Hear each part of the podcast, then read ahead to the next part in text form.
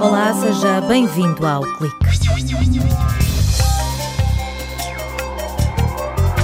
Investigadores do Departamento de Ambiente e Ordenamento e do Laboratório Nacional de Energia e Geologia estão a analisar as características e o comportamento das cinzas durante o processo de combustão.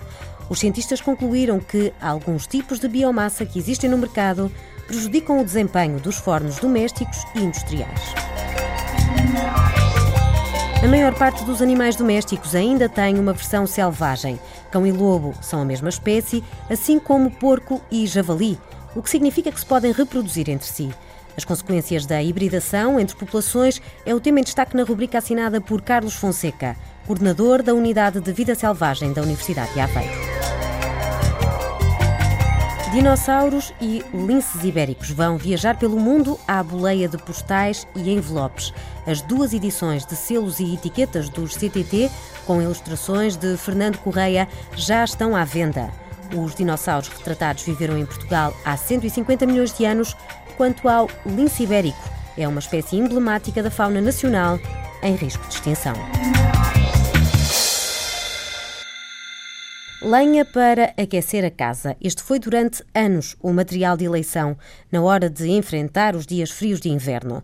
Luís Taralho, investigador no Departamento de Ambiente e Ordenamento, sublinha que hoje o consumidor encontra vários tipos de biomassa à venda mas a qualidade deve ser o principal critério. Existem no mercado, existem em Portugal um conjunto de empresas que fabrica pellets certificados, que nós testamos nas nossas instalações e que são um pellet de qualidade, garante uma, uma operação adequada, uh, e depois já o pellet de mais baixa qualidade, com maior teor de cinzas, que já não é certificado, está no mercado a um preço mais baixo, mas a curto, médio prazo acaba por ter problemas operatórios, na, seja no seu fogão doméstico, seja numa instalação industrial de média ou grande dimensão Portanto, há uma necessidade do consumidor estar atento à qualidade. Nos últimos tempos, a biomassa, obtida a partir de resíduos florestais e industriais, tem ganho adeptos.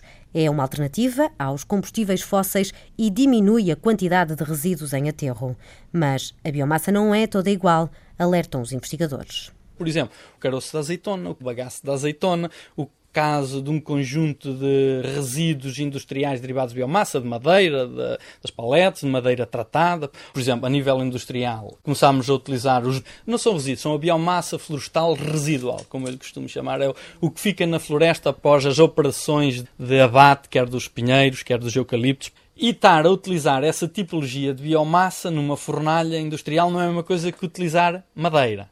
Portanto, as folhas, os ramos finos, eles são mais ricos em sódio, potássio, cloro, portanto, e claramente isso vai trazer alguns impactos do ponto de vista operacionais nas fornalhas. No âmbito do projeto BioMaisTech e em colaboração com empresas do setor industrial, uma equipa de investigadores da Universidade de Aveiro e do Laboratório Nacional de Energia e Geologia está a testar diferentes biomassas para compreender de que forma afetam o desempenho dos equipamentos. O nosso objetivo com este projeto foi tentar compreender em que medida as características da biomassa, a composição em termos de inorgânicos, pode influenciar as características das cinzas do ponto de vista operacional e do ponto de vista ambiental, portanto, gestão de cinzas uh, uh, e emissões de partículas.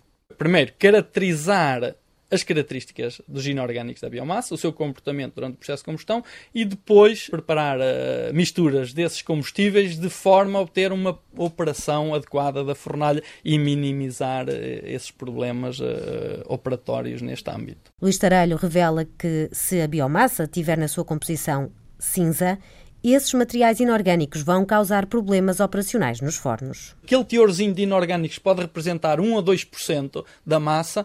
As suas uh, percentagens uh, relativas de potássio, cálcio, sílica, sódio podem condicionar esses problemas. Agora, em cima disto, imagino que ainda tem algum cloro, típico, por exemplo, das herbáceas. Os problemas de corrosão sobre os equipamentos podem ser uma condicionante que num equipamento doméstico a sua durabilidade na vez de ser X anos, ser um período de vida bastante mais curto, mais reduzido, com encargos de manutenção associados. Custos ainda mais elevados à escala industrial, onde estes problemas podem obrigar a interromper a elaboração para limpar as cinzas acumuladas nas caldeiras.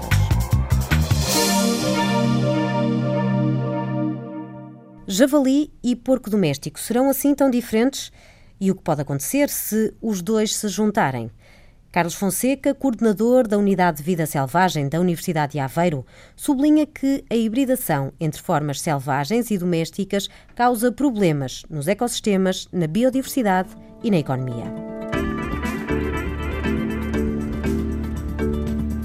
Talvez nunca tenha pensado nisso ou lhe seja difícil acreditar, dada a proximidade que temos dos nossos animais domésticos, mas a maior parte dos animais domésticos tem ainda uma versão selvagem. Na verdade, foi dessa versão que foram domesticados.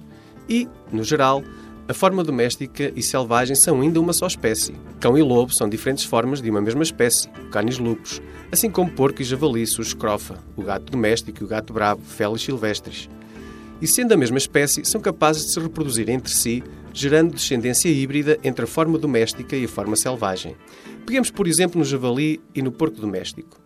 O javali foi uma espécie que evoluiu ao longo de uma escala de tempo que ultrapassa em muito o tempo da vida das civilizações humanas. É uma espécie altamente adaptável, que colonizou naturalmente grande parte dos habitats naturais na Ásia, na Europa e, e no Norte de África. As características que fazem do javali a espécie que é hoje foram apuradas durante milhões de anos por seleção natural. Por seu lado, o porco doméstico foi domesticado a partir do javali há menos de 15 mil anos atrás e as raças atuais foram sendo apuradas por seleção artificial. O principal predador do javali no continente europeu era e é o lobo, mas com o declínio populacional do lobo em toda a Europa, passou a ser o homem. O do porco sempre foi o homem. O javali foi selecionado para sobreviver. O porco foi selecionado para ser cada vez maior, com mais músculo, entenda-se, com mais carne, e gerar proles maiores.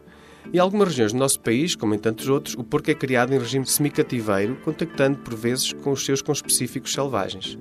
E nessas situações, as duas formas podem hibridar. E o que pode acontecer, na pior das hipóteses? Pode haver aquilo que se chama introgressão do genoma do porco, selecionado pelo homem, no genoma do javali. E de animais altamente adaptados e adaptáveis, podemos passar a animais de maiores dimensões, com maiores proles, altamente adaptáveis e, inclusive, mais acostumados à presença humana. Na ausência de predadores naturais, além do homem, estes animais poderão expandir os seus efetivos populacionais e causar, causam já, elevados prejuízos ao nível da agricultura, silvicultura e da conservação da natureza. Foi a opinião de Carlos Fonseca, docente e investigador na Universidade de Aveiro.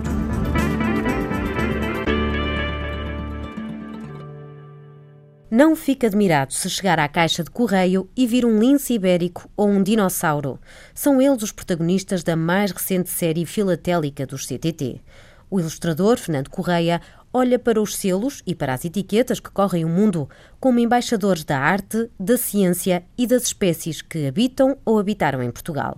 Um desígnio ainda mais importante quando falamos do lince ibérico.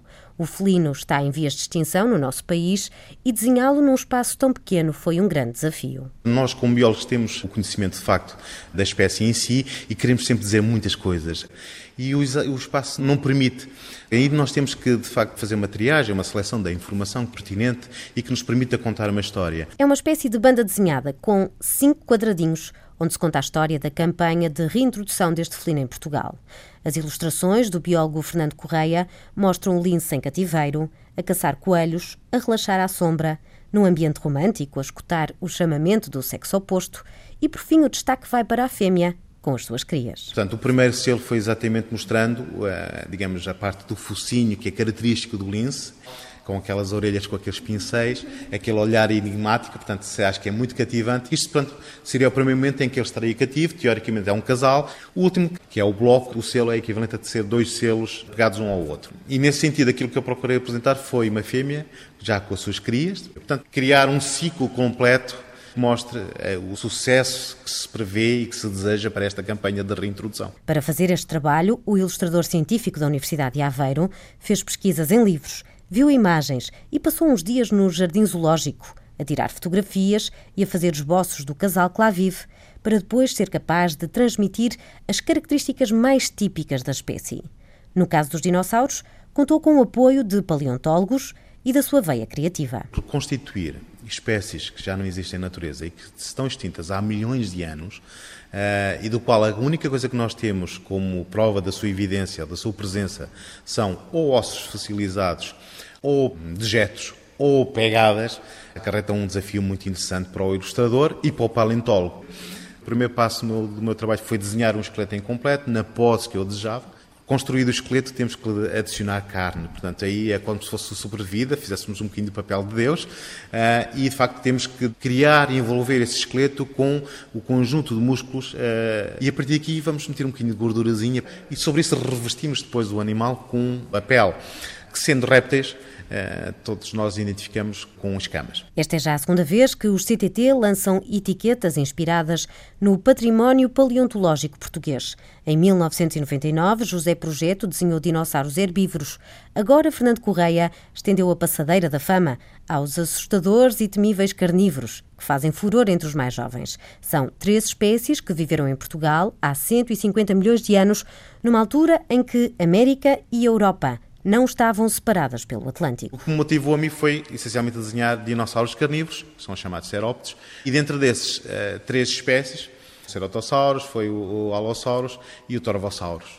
São fósseis que foram encontrados na zona da, da Lourinhã, essencialmente, e portanto mostra que de facto uh, estas espécies existiram aqui, uh, não só na Europa, mas precisamente aqui em Portugal. O Allosaurus ainda tem a particularidade de mostrar que o continente americano e o europeu estavam uh, ligados, há muitos milhares de anos atrás e, portanto, ele coexistiu naquilo que atualmente é a América, que está separado pelo Atlântico, e aquilo que é a Europa ou que é Portugal, eh, que não deixa de ser curioso. O mais recente projeto do ilustrador, Fernando Correia, é um livro sobre macroalgas da costa portuguesa, escrito em coautoria com Lionel Pereira, da Universidade de Coimbra. Tem um guia iconográfico para que as pessoas quiserem eh, poderem ir para o campo, eh, neste caso para a praia, o que é magnífico, é ótimo nesta altura e eles próprios poderem colecionar as algas e identificarem as algas. E depois uma outra perspectiva que a mim me agrada mais, que é a gastronomia. Uh, e nós mostramos nesse livro, apresentamos várias receitas em que as pessoas podem preparar desde aquilo que seria uma sopa, ou conduto, até à sobremesa. Portanto, tudo com algas. As pessoas nem se apercebem que no dia a dia, a cada momento, quase que ingerem algas. Se come um iogurte, se come um gelado, tudo tem a ver com gelatinas, basicamente vem uh, muito de, desse campo. E, além disso, mostramos como é que as pessoas podem desenhar as suas próprias algas. Um livro que será lançado no próximo mês. Quanto aos cinco selos, com ilustrações do lince ibérico, já estão à venda nas estações de correio e as três etiquetas com imagens dos dinossauros carnívoros podem ser compradas nas máquinas automáticas de impressão de franquia. Um ótimo pretexto para nas próximas férias trocar os e-mails pelos postais. Fica a sugestão, o clique já sabe. Regressa no próximo sábado quando consigo desse lado. Até lá.